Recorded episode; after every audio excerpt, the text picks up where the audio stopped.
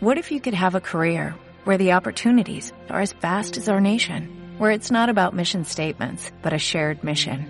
At U.S. Customs and Border Protection, we go beyond to protect more than borders, from ship to shore, air to ground, cities to local communities. CBP agents and officers are keeping people safe. Join U.S. Customs and Border Protection and go beyond for something far greater than yourself. Learn more at cbp.gov/careers. Posesión. Un romance de A. S. Byatt.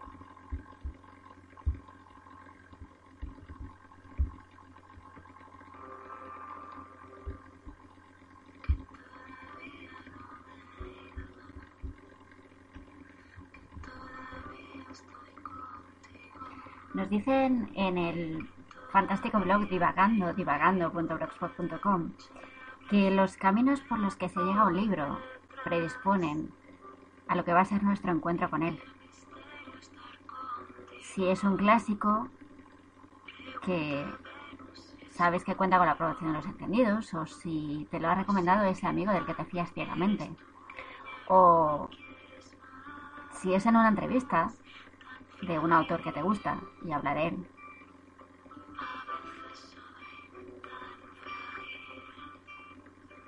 Así que qué extraño es lanzarme a un libro, dice, que nadie me ha recomendado, que no conozco a nadie que lo haya leído y que descubro por casualidad.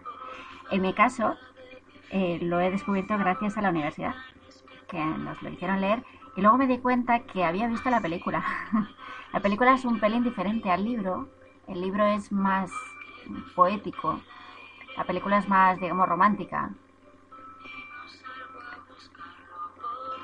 Y dice que fue una tarde en... Bueno, cuenta cómo llegó a este libro. Y bueno, dice que cada vez que había comentado a conocidos ingleses que leía Posesión, que nadie sabía de lo que hablaba y que probablemente pensaban en una novela de terror, un tema diabólico, en la niña del exorcista que gira la cabeza en el fondo.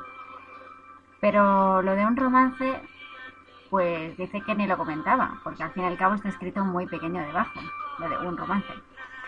Y antes de empezar la novela, que tiene mucho de crítica literaria, Bayat nos deja claro, en la cita de Nathaniel Hawthorne, que romance, además de una historia de amor, significa, la tradición literaria, una obra que intenta conectar tiempos pasados, casi de cuento de hadas, como con el aquí y el ahora.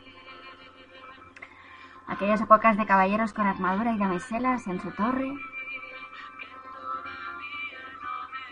O como lo define John Mulan, que es un profesor de literatura en el University College London, desde historias medievales de caballería, los romances, ¿vale?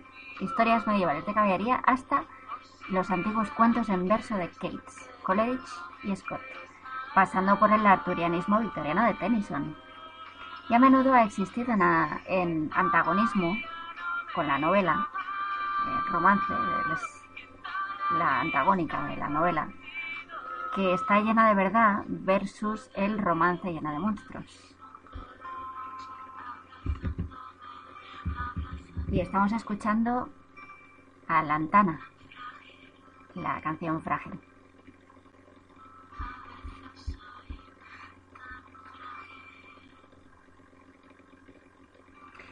Y bueno, dice que esto es lo que pasa con posesión, precisamente esto que acabamos de decir, que unos académicos de la literatura de hoy en día, por casualidad, empiezan a investigar la vida de unos poetas victorianos, a los que tenemos acceso vía sus poemas, sus diarios, trozos de periódico, pero sobre todo sus cartas. Y así comienza la novela.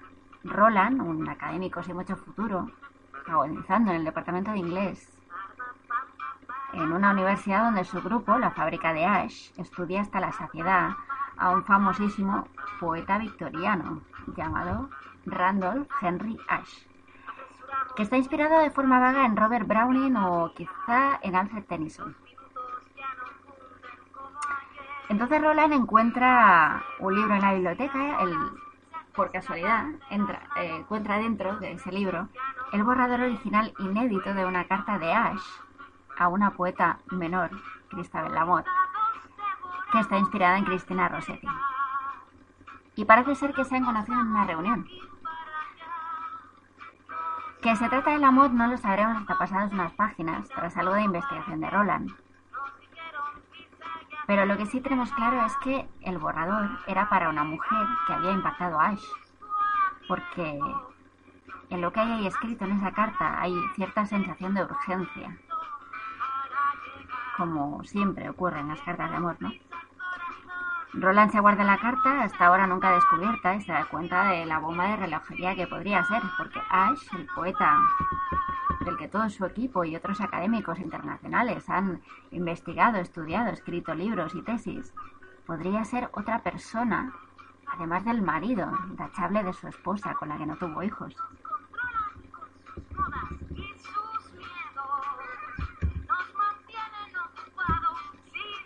Estamos escuchando a la maravillosa, la maravillosa Lena Wu, anteriormente conocida como Elena Bujedo. Lena Wu, justo a tiempo.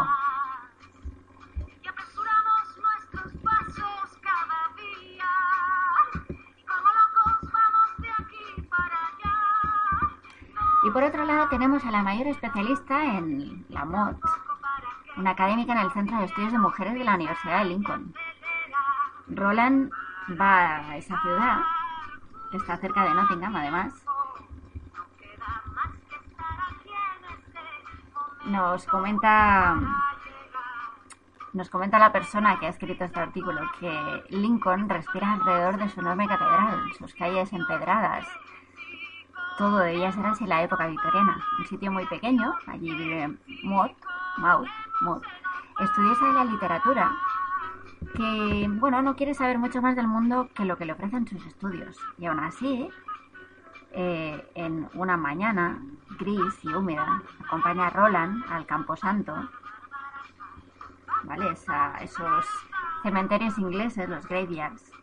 Una iglesia de torre de aguja o cuadrada, con un terreno alrededor hasta arriba de lápidas inclinadas, mordidas de musgo. Con suerte, con un corvo sobre ellas y sus cruces gaélicas. Y bueno, todo abandonado. Ahí descansa la poeta Lamotte. Y allí ocurre un encuentro fortuito que desencadena lo que es una novela de, detectives para amantes de la literatura. Se descubre que hay correspondencia entre Lamotte y Ash y se descubre de quién posee estas cartas. Y de estas, sobre estas cartas va el resto del libro. ¿vale? Porque no son Roland y Maud los únicos, eh, digamos, actores en este escenario, hay más. Y bueno, todos pintan eh, un cuadro, digamos, es una sátira feroz del mundo académico. Eh, nos muestra sus malvados personajes psicópatas, sin escrúpulos. bueno, todo este mundo del que Bayat se reía en su cara. La posesión no es solo la, la concreta de las cartas, poseer las cartas, que también pasa a ser la razón por la que, bueno, algunos clavarían puñales por el valor económico, por simplemente tenerlas en una vitrina ahí encerrada, sino también la que ansía el enamorado de su amado, la del biógrafo, por la persona que escribe esa biografía, o por el académico, por su objeto de estudio. Entonces, cualquier persona que haya mantenido una relación epistolar continúa eh, este artículo tan interesante que, bueno, todo aquel que haya mantenido una relación epistolar con, con un amor o un proyecto o con una amistad, pues se verá reflejado no solo en la urgencia, en la disociación entre la persona de las cartas y la real, porque llega un punto en el que si no te conocías mucho al empezar la relación y no te ves, pero te descubres por carta, por fin te encuentras con esa persona y bueno, y te ataca un poco la timidez y, te creas que esa persona que tienes enfrente en realidad es esa que sabe tanto de ti. Hay unas reflexiones de género muy interesantes. Por ejemplo, Roland se da cuenta de que las cartas son una forma de narrativa que no concibe resultado ni cierre. No cuentan ninguna historia porque no saben de línea a línea dónde van. Entonces la posesión entra en, entra en contradicción con otro gran tema del libro, que es la libertad de los amantes. Por cierto, esta canción, que es genial, que estáis escuchando, evidentemente son los Lutiers. Y creo que la canción se llama Canción Ecológica.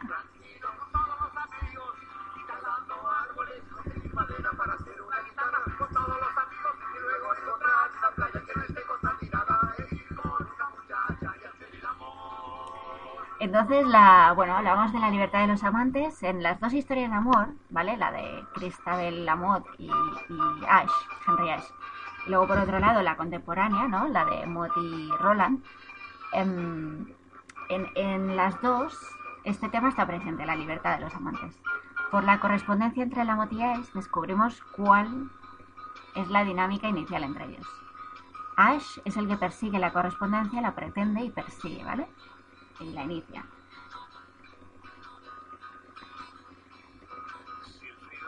De hecho, usa una, usa una narrativa en esta situación muy, muy especial. Dice, preferiría arrepentirme de la realidad que de su fantasma, del conocimiento que de la esperanza, del acto que de la duda, de la vida verdadera que de las cosas potenciales.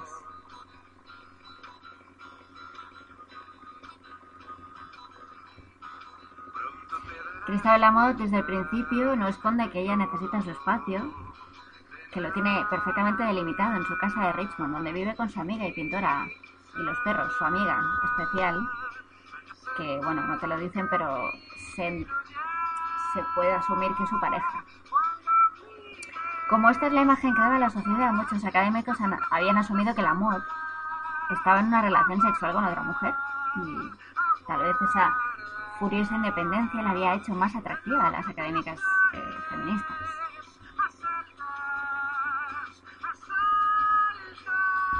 Pero quizás simplemente era que como una mujer sola no podía vivir, pues eh, vivían dos mujeres juntas para poder sobrevivir, básicamente, que también podría ser. Y estáis escuchando Lodo, que es maravillosa, de Joel López.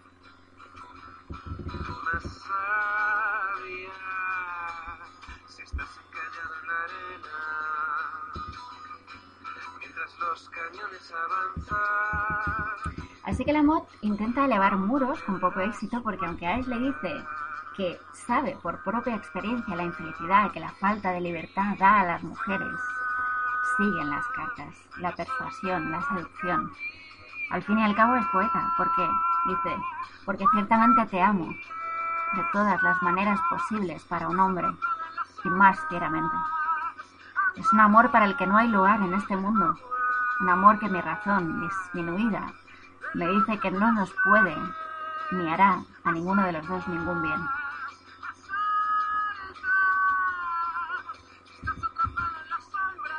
Así que aquí toca invocar a Virginia Woolf y su Una mujer tiene que tener dinero y una habitación propia si quiere escribir. Porque eso lo tiene la voz grabada en fuego, dice ella. Llevo la libertad de vivir como vivo, de dirigir mis asuntos, de hacer mi trabajo con mucho celo. Así que es una novela ciertamente feminista en la que se habla de mujeres domesticadas, igual que domesticaron animales. Los hombres domesticaron a muchas mujeres, incluso hoy día. La novela también habla de cómo es posible que en el ajedrez la mujer pueda hacer movimientos largos en diagonal, justo lo opuesto que la vida. O de la suerte de las mujeres en los departamentos universitarios al ir cumpliendo años. Se lo cuenta a Mott una compañera que lleva allí toda la vida y le dice, no te puedes imaginar cómo eran los 60. A las mujeres no se les permitía entrar en la sala común y todo se decidía en el pub, donde no éramos invitadas. Estábamos agradecidas por tener trabajo. Pensábamos que era malo ser jóvenes y algunas atractivas. Todo empeora cuando envejeces. Hay una edad en la que una se convierte en una bruja y como siempre pasa en la historia, hay cazas de brujas.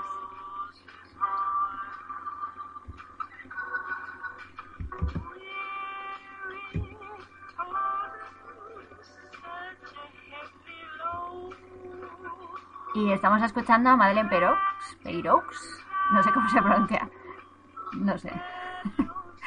Lonesome Road se titula la canción. Este, este disco es un discazo este disco de Madeleine. Así que ya lo estáis comprando. Bueno, y en el tema de la libertad, eh, opuesto a la posesión amorosa, em, se replica en el presente, ¿vale? Aquí nos recuerdan que el libro está basado en 1977, no había internet, ni móviles, ni nada. Así que el que visitó departamentos universitarios en los 80, mm, pues no sé, acordaremos pues del olor, del papel, de, ese polvo, de ese, de ese papel amarillo, ¿no? Em, y de lo evocador que es el olor, por otro lado, ¿no? Con, con Maud y Roland, porque ambos estudiosos con lo que sueñan es con una cama individual, blanca, con todo el tiempo del mundo para estar en soledad. Ambos comparten esa pasión por pasar tiempo con uno mismo, que necesita todo académico y todo lector y todo el que ama aquello que es incompatible con el ruido. Y cuando se conocen, esta es su principal coincidencia.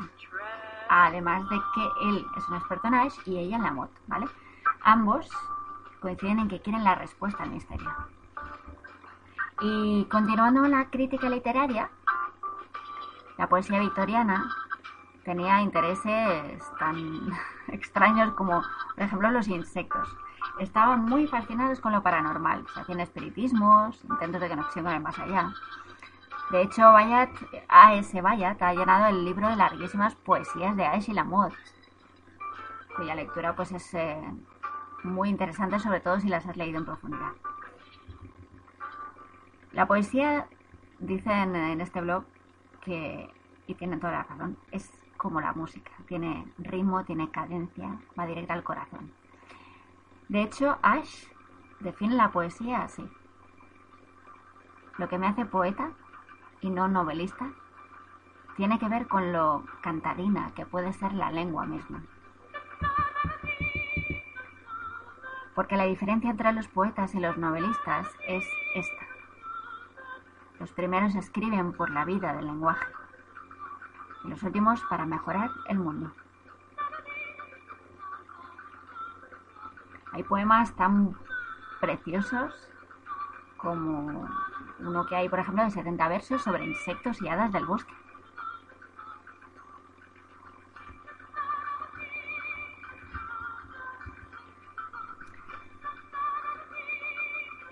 Por último, el tratamiento de la muerte es muy certero. Está presente en la novela y de nuevo nos acordamos de Virginia Woolf y la gran tormenta de 1987, que le da un toque gótico a una escena de camposanto nocturno, final. En esta escena los héroes y los villanos mm, se disponen a ajustar cuentas y bueno, hay una descripción desolada de quien se queda cuando el amado, el que poseíste o creíste poseer, se va para siempre. El fragmento concretamente es este. Inmediatamente tras la muerte, parecía él mismo, tranquilo, descansando. Ahora que se había ido, no había nadie allí, solo un simulacro huesudo. Y le dijo a la cosa en la cama, ¿dónde estás?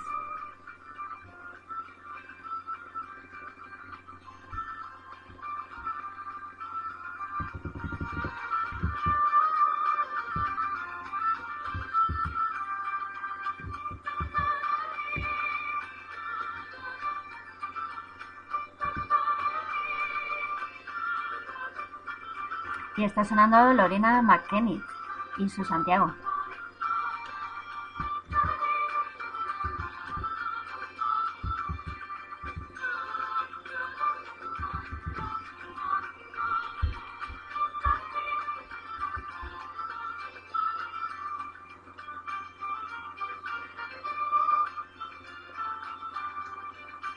Así que ya van algunos fragmentos de Posesión, un romance de A.S.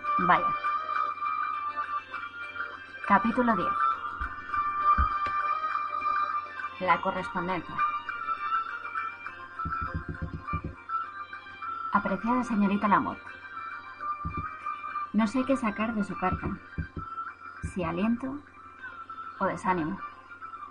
Lo esencial está en ese si quiere usted volver a escribir. porque con ese permiso me alienta usted más de lo que me desanima con su deseo de no ser vista, deseo que yo he de respetar. Y me manda un poema y comenta sabiamente que vale más un poema que todos los bocaditos de pepino del mundo. Desde luego que sí. El suyo en particular, pero imagine la contumacia de la imaginación poética y su deseo de alimentarse de unos bocaditos de pepino imaginados que, ya que decididamente no han de ser, se representa a ella como una forma de maná inglés. Oh, verdes círculos perfectos. Oh, delicada pizca de sal. Oh, pálida y fresca mantequilla. Oh, sobre todo las tiernas migas blancas y la dorada corteza del pan reciente. Y así, en todos los aspectos de la vida, la infatigable fantasía idealiza lo que en la sobria realidad se podría zampar y deglutir en un instante de codicia refrenada.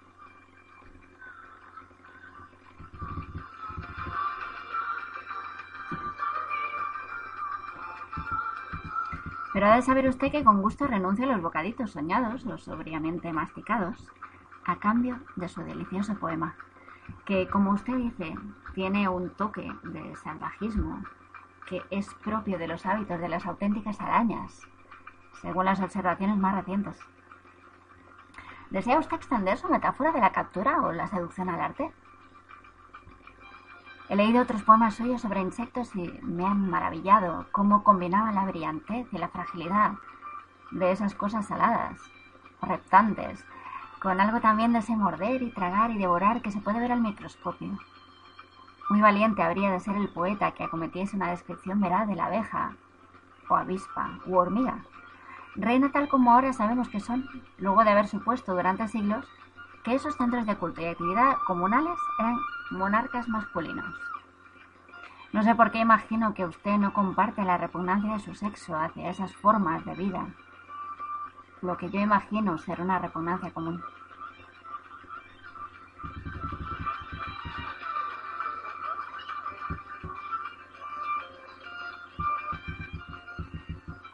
Yo tengo en la cabeza una especie de proyecto propio de un poema largo sobre insectos, no lírico como los de usted, sino un monólogo dramatizado como los que he escrito sobre Mesmer o Alexander Selkirk o El vecino voluble. No sé si conoce usted esos poemas, y si no los conoce tendría mucho gusto en enviárselos. Me encuentro a gusto con otras mentes imaginadas, trayendo a la vida, devolviendo en cierto modo la vitalidad. Los hombres desaparecidos de otros tiempos, completos, con su pelo, sus dientes, sus uñas, su tazón, su banqueta, su bota de vino, su iglesia, su templo, su sinagoga y la tejeduría incesante del cerebro maravilloso dentro del cráneo, haciendo sus dibujos, su particularísimo sentido de lo que ve, lo que aprende, lo que cree. Parece importante que esas otras vidas mías abarquen muchos siglos tantos lugares como mi limitada imaginación puede alcanzar. Porque yo no soy más que un señor del siglo XIX puesto en mitad del humo de Londres y lo que es más peculiar de él es saber exactamente cuánto es lo que se extiende más allá de su minúsculo punto de observación, antes, alrededor y después. En tanto que él es durante todo el tiempo el que es con su con su rostro patilludo y sus anaqueles cargados de Platón y Feuerbach, San Agustín y John Stuart Mill. Divago, y no le he comunicado el tema de mi poema entomológico, que ha de ser la vida breve y milagrosa, y en conjunto trágica, de Swammerdam, descubridor en Holanda del vidrio óptico, que nos reveló los interminables alcances y la agitación incesante de lo infinitamente pequeño del mismo modo que el gran Galileo dirigió su tubo óptico a los majestuosos movimientos de los planetas y más allá de las silenciosas esferas de lo infinitamente grande. ¿Conoce usted su historia? Puedo enviarle mi versión cuando la tenga armada si prospera. Como sé que ha de prosperar porque está repleta de minutos hechos y objetos particulares, en cuya observación está la vida de la mente humana. Y preguntará usted, ¿mi mente habla de él? Yo, a decir verdad, no lo sé. Él inventó maravillosos instrumentos diminutos para atisbar y cisgar la esencia de la vida de los insectos, y todos hechos de fino marfil, por ser menos destructivo y dañino que el violento metal.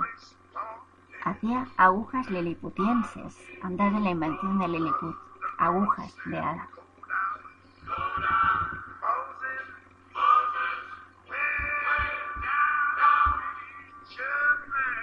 Por cierto, está sonando Louis Armstrong, Go Down Moses.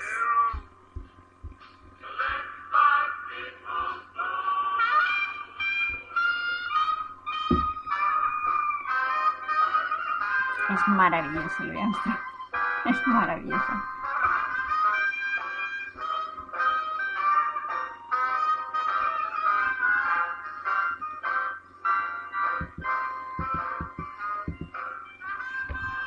Y yo no tengo más que palabras y cáscaras muertas de las palabras de otros, pero lo sacaré.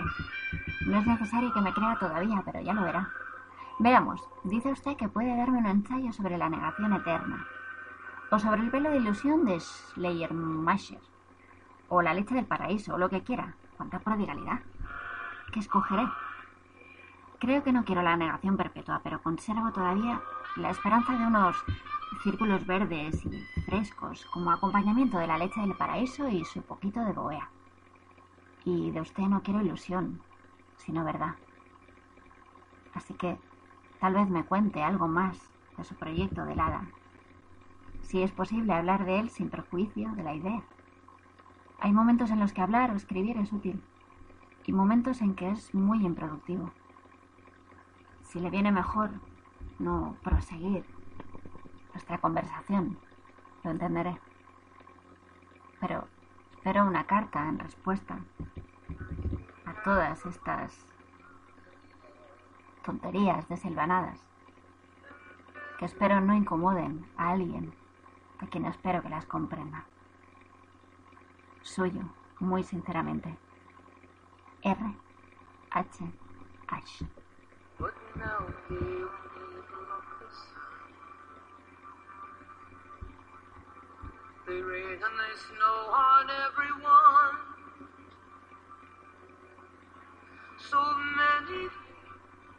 Y si hay alguien más maravilloso que Louis Armstrong, es Johnny Mitchell. Con esta versión que hizo de su propia canción, Both Sides Now.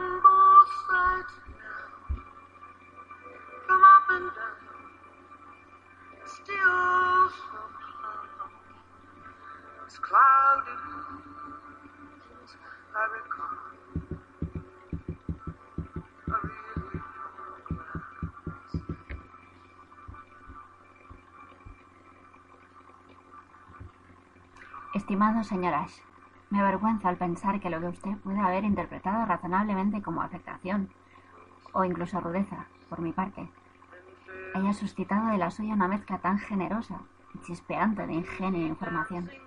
Gracias. Si todos aquellos a los que negase un mero nutrimento vegetal me obsequiaran con semejante alimento intelectual, me mantendría impenitente en materia de bocaditos hasta la eternidad. Pero la mayoría de los solicitantes se contentan con una sola negativa. Y verdaderamente es lo mejor que sea así, porque aquí vivimos con toda tranquilidad, dos damas solitarias. Y llevamos nuestra pequeña casa, tenemos nuestros dulces ritmos diarios imperturbados y nuestra pequeña independencia circunscrita, precisamente porque no somos nada notable. Usted, con su delicadeza, sabrá apreciarlo. Por una vez, hablo llanamente. Ni hacemos ni recibimos visitas. Nos hemos conocido usted y yo porque Crab Robinson fue amigo de mi querido padre. ¿Y de quién no ha sido amigo? No tuve fuerzas para rehusar una petición hecha en su nombre y aún así lo sentí, porque yo no hago vida social. La señora se excusa demasiado, dirá usted, pero es que sus visiones de dicha en verdes círculos la conmovieron. Y es verdad que por un instante habría querido poder darle una respuesta más satisfactoria. Pero hubiera sido de lamentar, no solo por mí, también por usted. Me he sentido muy halagada por su buena opinión de mi poemita. No estoy segura de cómo contestar a su pregunta sobre la captura o la seducción como cualidades del arte. Del arte de Aracne quizá lo sean, y por extensión de las producciones femeninas meramente frágiles o refulgentes. Pero de las grandes obras de usted, desde luego que no. Me ha dejado atónica, atónica, que pudiera usted suponer que yo, que, que no conozco el poema de Mesmer o el de Serkik en su isla terrible, cara a cara con un sol implacable y un creador aparentemente sordo, o el del vecino voluble y su versatilidad religiosa o sus tergiversaciones.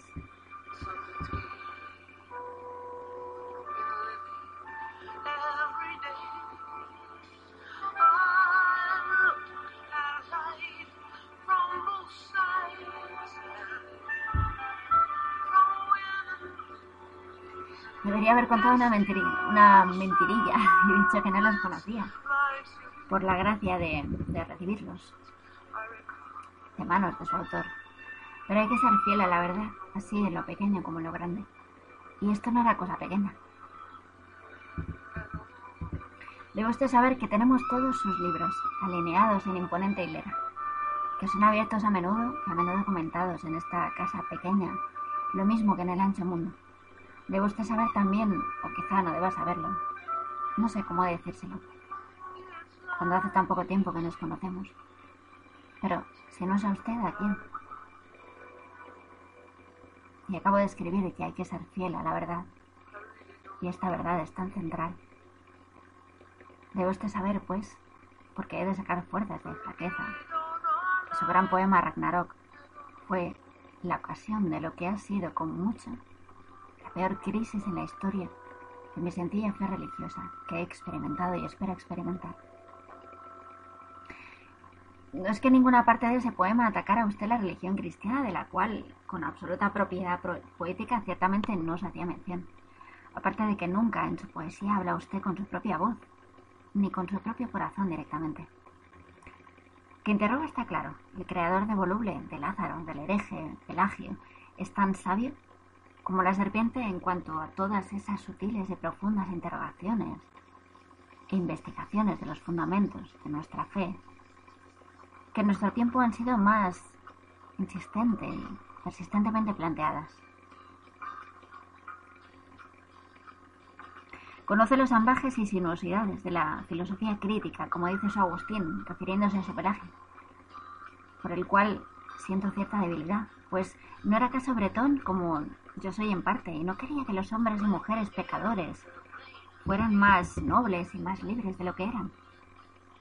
Pero mucho me estoy apartando de Ragnarok y su pagano día del juicio, y su pagana interpretación del misterio de la resurrección y del nuevo cielo y la nueva tierra. Me pareció como si estuviera usted diciendo, cuentos así cuentan los hombres y han contado no diferentes salvo en el énfasis en este o aquel punto. O incluso, los hombres cuentan aquello que desean que sea o pudiera ser, no aquello que por decreto divino y trascendente debe ser y es.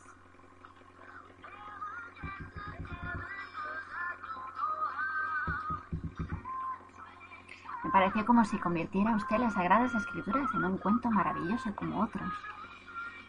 A fuerza de escribir así, de imaginar con esa fuerza. Me embarullo, no sigo, le pido perdón si lo que he dicho le parece incomprensible. Dudé y admití dudas con las que desde entonces he tenido que convivir y basta. No pretendía escribir todo esto. ¿Cómo pone usted en duda el gran placer que sería recibir su, su Si cuando llega al final Aún le apetece hacer una copia y mandarla aquí. No le puedo prometer una crítica inteligente, pero de eso no estará usted escaso. Una lectura receptiva y reflexiva sí le garantizo. Me ha interesado mucho lo que me dice de su descubrimiento del microscopio y de sus agujas de marfil para examinar las formas de vida más minúsculas. En esta casa nos hemos entretenido un poco con microscopios y lentes, pero tenemos una resistencia muy femenina a matar. Aquí no encontraría usted ninguna colección bajo alfileres y cloroformos. Tan solo unos cuantos frascos puestos del revés como morada de huéspedes temporales. Una araña grande, una mariposa en forma de crisálida, un gusano voraz con muchas patas que hemos sido totalmente incapaces de identificar y que está poseído por un demonio incansable o por el odio a los frascos panópticos.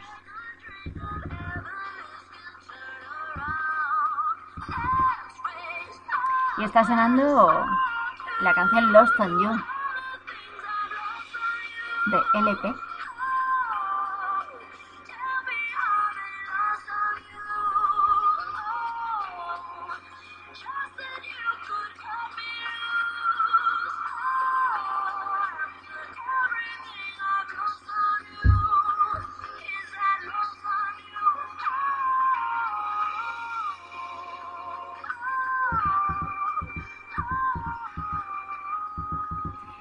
Otros dos poemas.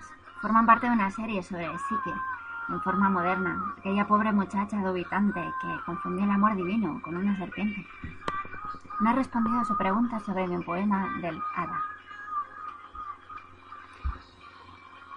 Me halaga profundamente y me alarma no menos profundamente que lo recuerde usted así.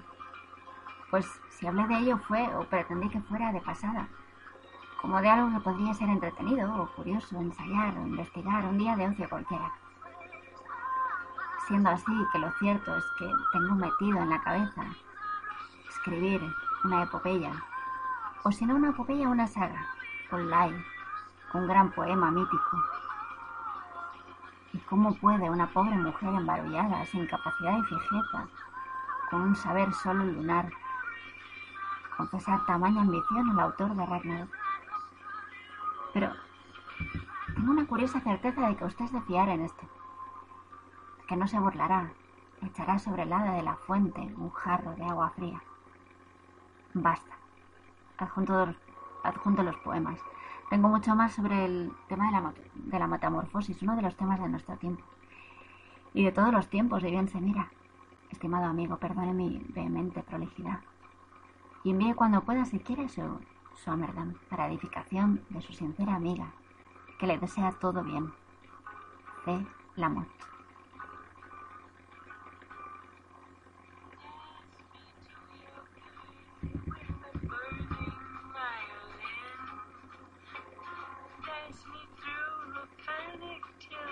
Y de nuevo suena Madeleine Perox. Dance me to the end of love.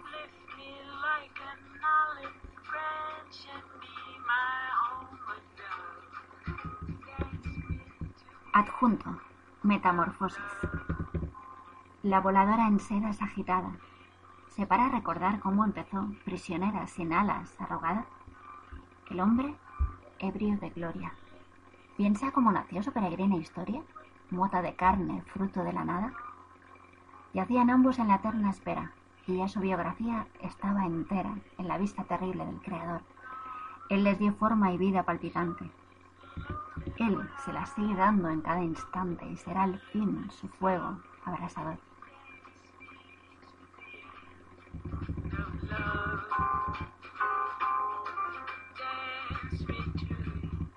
Sí que los animales en los cuentos viejos daban al hombre auxilios y consejos. Uno era el mundo entonces, y armonía lo que hoy es discordante algarabía.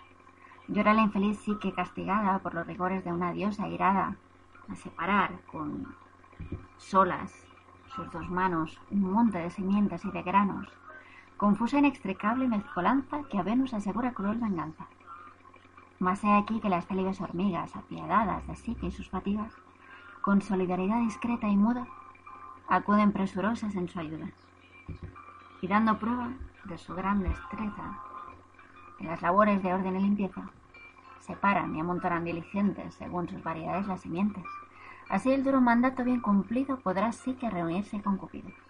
No es el hombre quien con su aprobación da mérito y valora nuestra acción, ni es su beso de amor o gratitud el premio que acredita la virtud.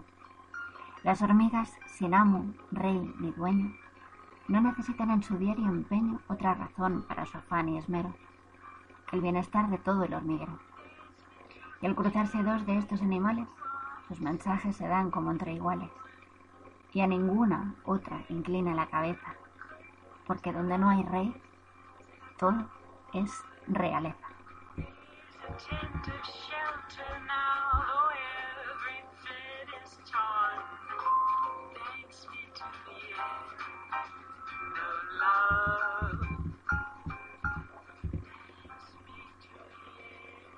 Estimada señorita Lamotte, Cuánta generosidad la suya, después de todo, al escribir tan pronto y por extenso. Espero que mi respuesta no sea demasiado precipitada, pues no querría por nada del mundo atosigarla ni importunarla. Pero hay tantas cosas de interés en lo que me dice que me gustaría poner por escrito lo que pienso mientras aún esté fresco y claro. Sus poemas son deliciosos y originales. Si estuviéramos cara a cara, aventuraría un par de conjeturas sobre los fondos últimos de la crítica alegoría de Psique, que no tengo el valor o el descaro de escribir con todas sus letras. Empieza usted tan dócilmente, con su princesa afligida y sus animalitos útiles, y acaba en todo lo contrario, con una dispensa moral de qué. ¿Qué hay el problema? ¿De la monarquía? ¿O del amor del hombre? ¿O de Eros en cuanto distinto de Ágape? ¿O de la malignidad de Venus? ¿Es verdaderamente el afecto social del hormiguero mejor que el amor de hombres y mujeres? En fin, usted es quien ha de juzgar, el poema es suyo y excelente. Y bastantes muestras hay en la historia humana de desmochadas torres incendiadas por un capricho de pasión, o de pobres almas esclavizadas por uniones sin amor impuestas por la voluntad paterna y los dictados de la alcurnia, o de amigos matándose entre sí. Eros es un diosacillo malo y voluble. Y yo, hablando, hablando, acabo en su misma manera de pensar, señorita Lamotte, y sigo sin saber del todo en qué consiste.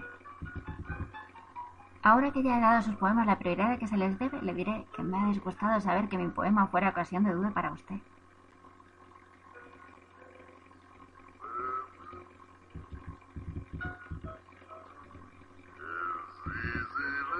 Una fe segura, un espíritu de oración sincero, es algo hermoso y verdadero. Independientemente de cómo hayamos de interpretarlo hoy día. Y que no tienen por qué turbar los vaivenes búsquedas del cerebro finito de R.H. Ash y de ningún otro estudioso perplejo de nuestro siglo. Ragnarok fue escrito con toda sinceridad en la época en que yo personalmente no ponía en duda las certezas bíblicas ni la fe que me habían transmitido mis padres y a ellos los suyos. Algunos lo leyeron de esta manera. La dama que iba a ser mi esposa fue uno de esos lectores. En aquel momento a mí me alarmó y sorprendió que mi poema se interpretara como apostasía de ningún tipo, porque para mí era una reafirmación de la verdad universal, de la presencia viva del Padre de, todo, llámesele como se le llame y de la esperanza de resurrección tras todo desastre devastador en una u otra forma. Cuando Odín, disfrazado como el caminante Gangrader, le pregunta en mi poema, el gigante Wafþrúdnir, qué palabra fue la que el padre de los dioses susurró al oído de su hijo muerto Baldur en la pira funeral. joven que yo era, entonces pensaba con toda devoción que esa palabra era resurrección.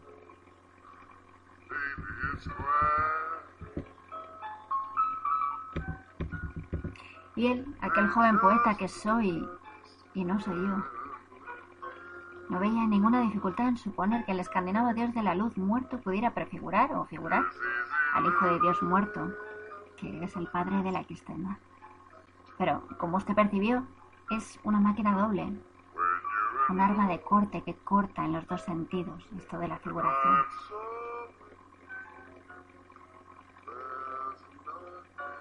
Decir que la verdad del relato está en el significado, que el relato no hace sino simbolizar la verdad eterna, es dar un paso en el camino hacia la paridad de todos los relatos. La existencia de las mismas verdades en todas las religiones es un gran argumento tanto a favor como en contra de la verdad suprema de una.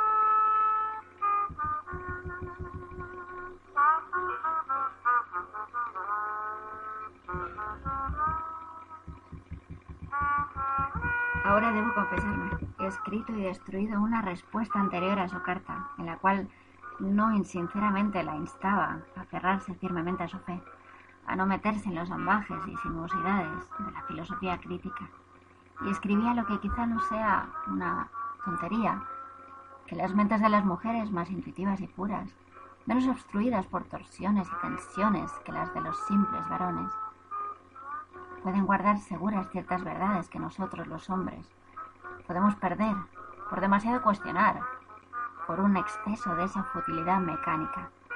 Un hombre puede estar en tan justa posesión de la verdad como de una ciudad, y verse, sin embargo, obligada a rendirla.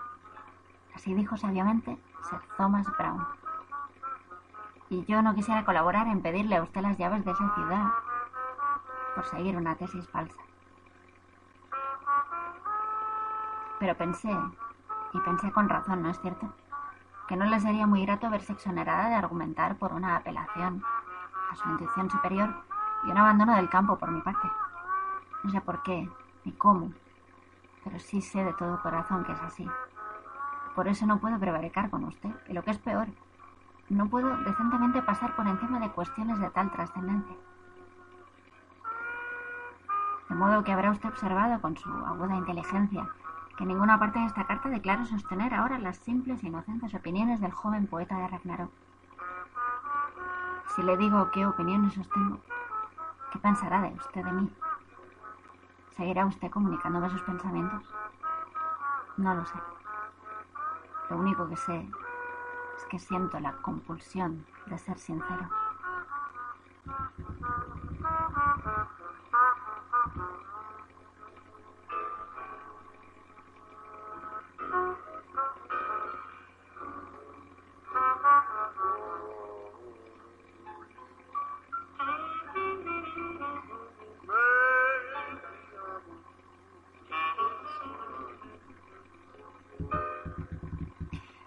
Ser ninguna clase de ateo, ni siquiera de positivista. No en cuanto a la posición religiosa extrema de quienes hacen de la humanidad una religión, pues aunque deseo bien a mis semejantes y los encuentro infinitamente interesantes, aún así hay más cosas en el cielo y la tierra que las creadas para su beneficio, es decir, para el nuestro. Los impulsos que llevan a la religión pueden ser la necesidad de confiar, o la capacidad de asombro y mis propios sentimientos religiosos siempre han estado más inspirados por lo segundo. Encuentro arduo prescindir del Creador. Cuanto más vemos y entendemos, mayor es nuestro asombro ante este extrañadamente interrelacionado montón de cosas que a pesar de todo tiene su orden. Extrañamente interrelacionado montón de cosas que a pesar de todo mantiene su orden. Pero voy demasiado deprisa y no puedo, no debo cargarla con una confesión completa de lo que de lo que en cualquier caso es una suma muy confusa, muy incoherente, realmente rudimentaria de ideas, percepciones, medias verdades, ficciones útiles por las que se lucha sin poseerlas. La verdad es que, mi querida señorita Lamotte, es que vivimos en un mundo viejo, un mundo cansado, un mundo que ha ido apilando especulaciones y observaciones hasta que verdades que habrían podido ser aprehensibles al sol primaveral de la mañana de los hombres, por el joven Plotino o el extático Juan de Patmos, ahora están oscurecidas por palimpsesto sobre palimpsesto, por excrecencias córneas y espesas sobre esa clara visión, como la serpiente que muda antes de irrumpir con su nueva piel flexible y brillante, se encuentra cegada por las costras del antiguo.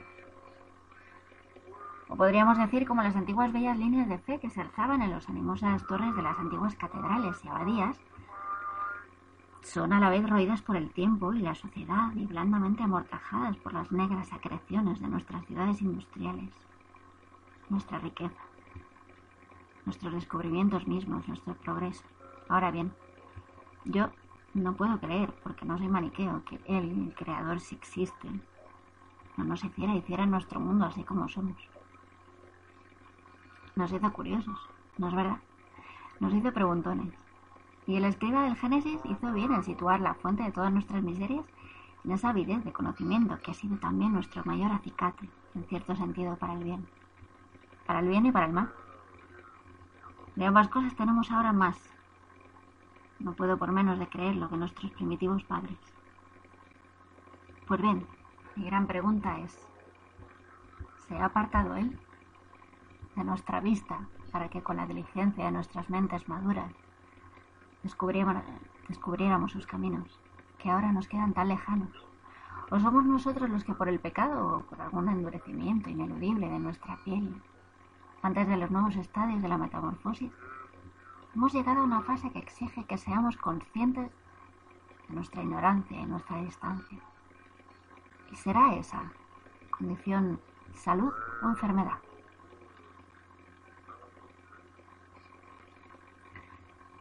Yo estaba en Ragnarok, donde Odín, el Todopoderoso, queda en mero inquiridor, errante en la Tierra Media, y es inevitablemente aniquilado con todas sus obras en el último campo de batalla, al final del último terrible invierno. Estaba tanteando hacia una pregunta semejante sin darme cuenta. Y a eso se suma la entera cuestión de qué clase de verdad se puede transmitir en un cuento maravilloso, como usted acertadamente lo llama. Pero Estoy abusando terriblemente de su paciencia, que conmigo ya debe estar agotándose. Y quizá habré traspuesto ya el límite de su atención despierta y perspicaz.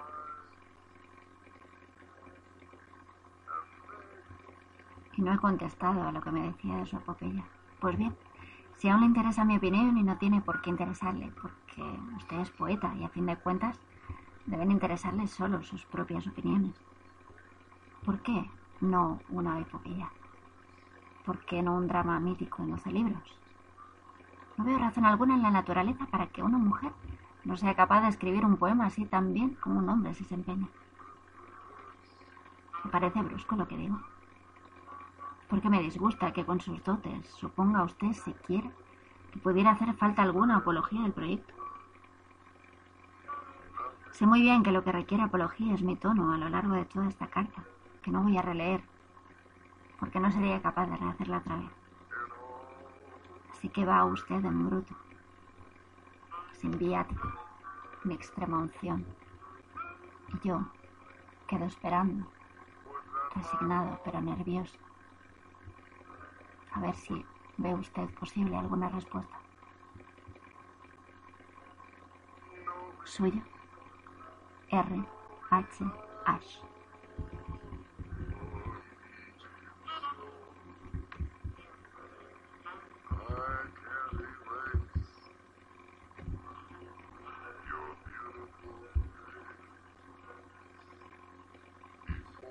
Estimado señor Ash, he guardado silencio demasiado tiempo, perdóneme. Estaba deliberando. No sobre sí, sino sobre qué podía contestar. Ya que me hace usted el honor. He estado a punto de escribir el doloroso honor, pero verdaderamente no lo es, no es así. De confiarme sus auténticas opiniones. Yo no soy ninguna señorita de novela evangélica que prorrumpa en una catarata de refutaciones y repulsas o repulsas elevadas ante las expresiones de duda sincera. Y en parte estoy de acuerdo con usted. La duda, la duda es endémica en nuestra vida, en este mundo y en esta época. No disputo su visión de nuestra situación histórica. Estamos lejos de la fuente de la luz y sabemos cosas que hacen que una fe sencilla sea difícil de sostener, difícil de aprender, difícil de conquistar. Escribe usted mucho acerca del creador, que no llama padre, salvo en su analogía escandinava. Pero el relato veraz del Hijo dice usted bien poco.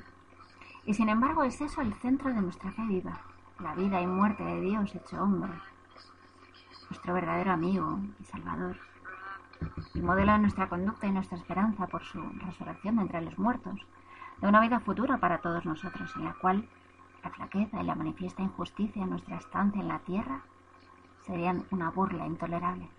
Pero escribo como un predicador, cosa que no podemos, está mandado, ser las mujeres. Y no le digo sino lo que usted con su sabiduría ya habrá meditado interminablemente. Y sin embargo, ¿podríamos haber concebido ese modelo sublime, ese sacrificio supremo de no ser así? Yo podría decir contra usted la evidencia de su propio poema sobre Lázaro, el misterio de cuyo críptico título tiene usted que explicarme algún día. ¿Déjà vu o la clarividencia? Sí, pero ¿cómo hay que entender eso? Mi amiga, mi compañera y yo nos hemos interesado últimamente por los fenómenos psíquicos. Hemos asistido a algunas conferencias locales sobre estados mentales inusitados y manifestaciones de espíritu. Hemos tenido incluso la osadía de presenciar una sesión dirigida por una señora llamada Liz. Pues bien, la señora Liz Está convencida de que los fenómenos de déjà vu, los cuales el que los experimenta tiene el convencimiento de que la experiencia presente no es sino repetición de algo ya vivido antes, quizá con frecuencia. Son la demostración de una cierta circularidad del tiempo inhumano, de otro mundo adyacente, en el que las cosas son eternamente, sin cambio ni deterioro. Y de que los fenómenos comprobados de clarividencia, el don de prever, vaticinar o profetizar, son otra inmersión en ese continuo siempre renovado. Así que desde este punto de vista, su poema parecería sugerir que Lázaro muerto entró en la eternidad y volvió a salir, de tiempo en tiempo, como escribió usted en ese poema. Si no lo entiendo mal, y ahora ve el tiempo desde la perspectiva de la eternidad. Es una idea digna de usted.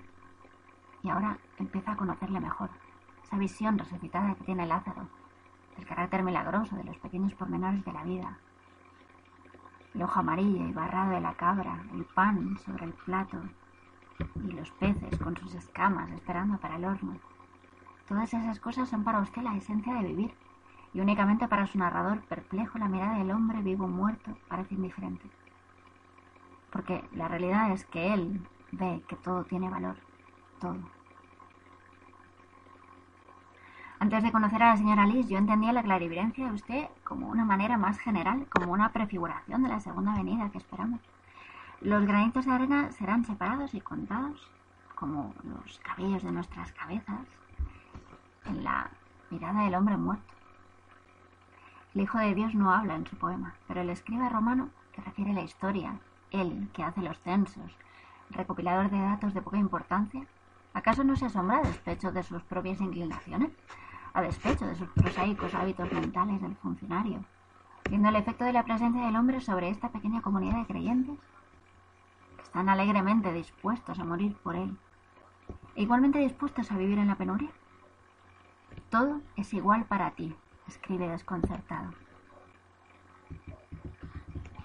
Pero a nosotros no nos desconcierta porque Él está abierto la puerta de la eternidad y ellos han vislumbrado la luz interior que ilumina los panes y los peces. ¿No es así? ¿O soy yo demasiado simple? ¿Fue él, tan amado, tan ausente, tan cruelmente muerto, solo hombre? Usted ha presentado de la forma más dramática el amor por él. La necesidad de su consuelo ahora ausente entre las mujeres de la casa de Lázaro. Marta, la incesantemente activa, y María, la visionaria, cada una a su manera, sabedora de lo que su presencia significó en otro tiempo. Aunque Marta lo ve con un, como un decoro doméstico, y María lo ve como una luz perdida. Y Lázaro ve solo lo que ve, momentáneamente. Qué enigma. Ya termino mi torpe bosquejo de aprendiz de su monólogo magistral.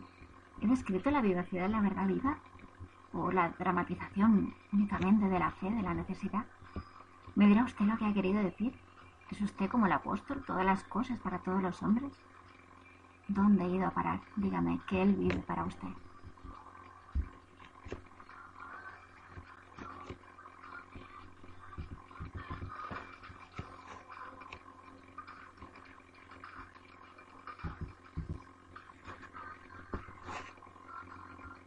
Pues bien, mi querida señorita Lamotte, estoy amarrado al puesto y de llegar hasta el fin. Aunque en otros aspectos mi parecido con Macbeth sea bien escaso. Primeramente me tranquilizó recibir su carta y ver que no estaba excomulgada. Después, pensándolo mejor, la estuve sopesando algún tiempo, dándole vueltas en la duda de si realmente no me traería una lluvia de azufre y cenizas. Y cuando la abrí por fin, lo que traía era una tal generosidad de espíritu, una fe tan ferviente y una comprensión tan sutil de lo que yo había escrito.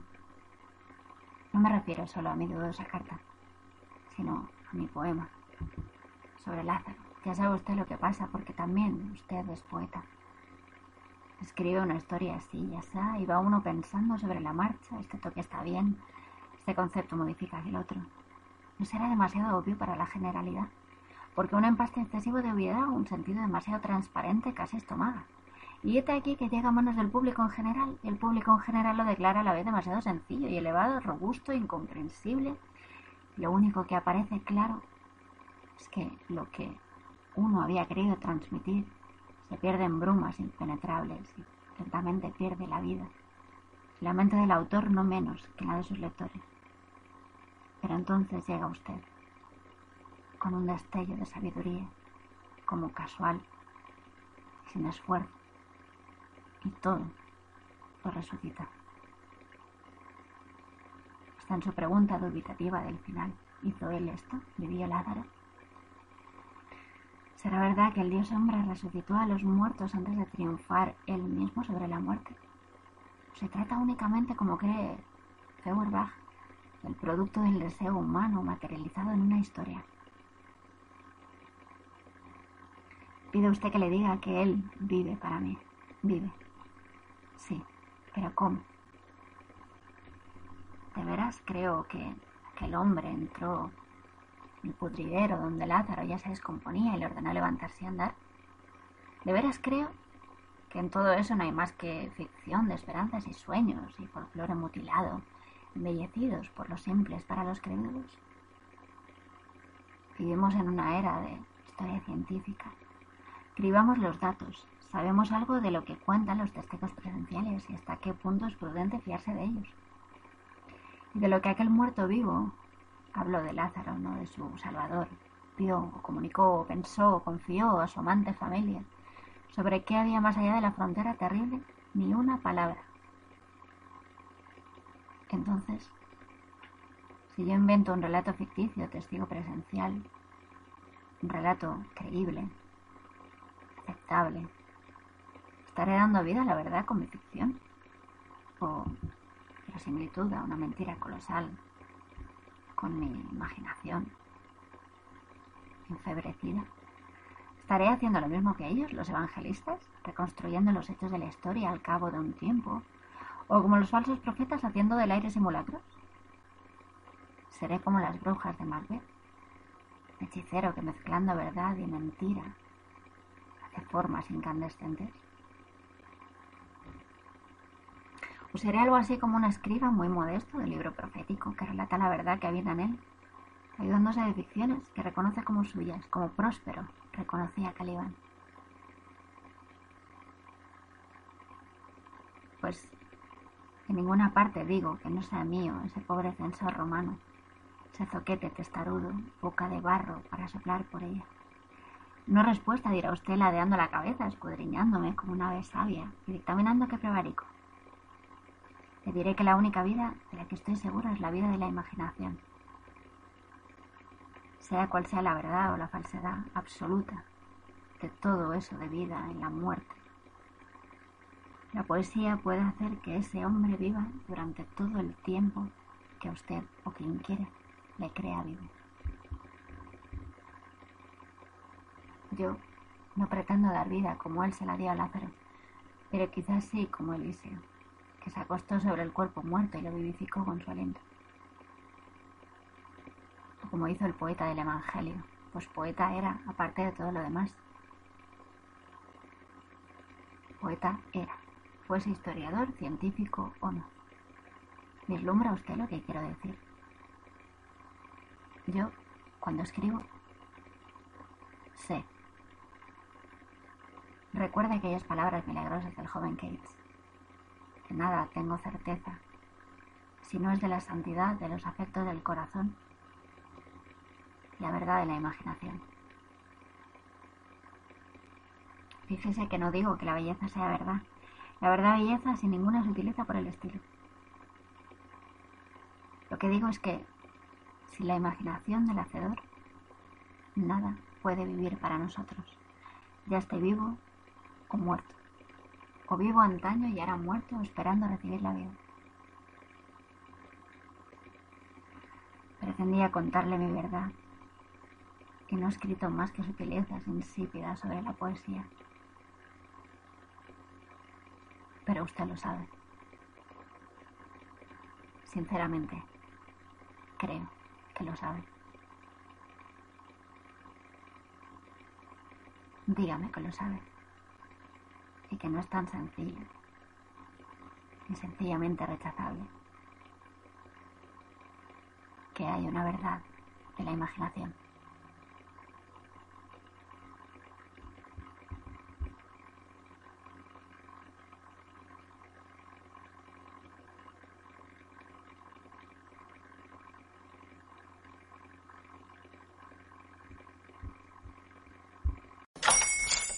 Hola, buenos días, mi pana.